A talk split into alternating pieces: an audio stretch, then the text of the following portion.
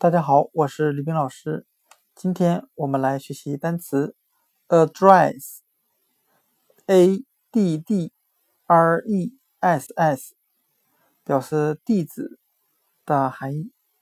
我们可以用词中词法来记这个单词 address，a d d r e s s，地址。它的拼写中有单词 dress，d r e s s，表示裙子。那我们这样来联想这个单词：当我们在网上买裙子的时候，一定要注意填好自己的地址。